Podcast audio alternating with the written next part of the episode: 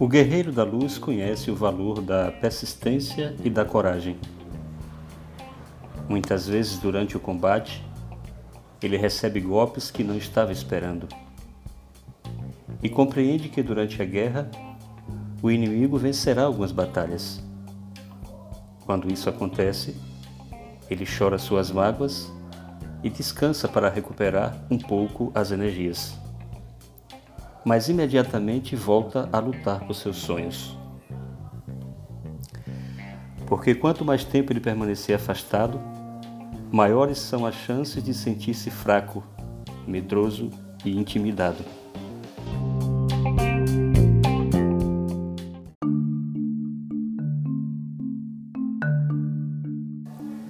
Quando um cavaleiro cai do cavalo e não torna a montá-lo no minuto seguinte, jamais terá coragem de fazê-lo novamente.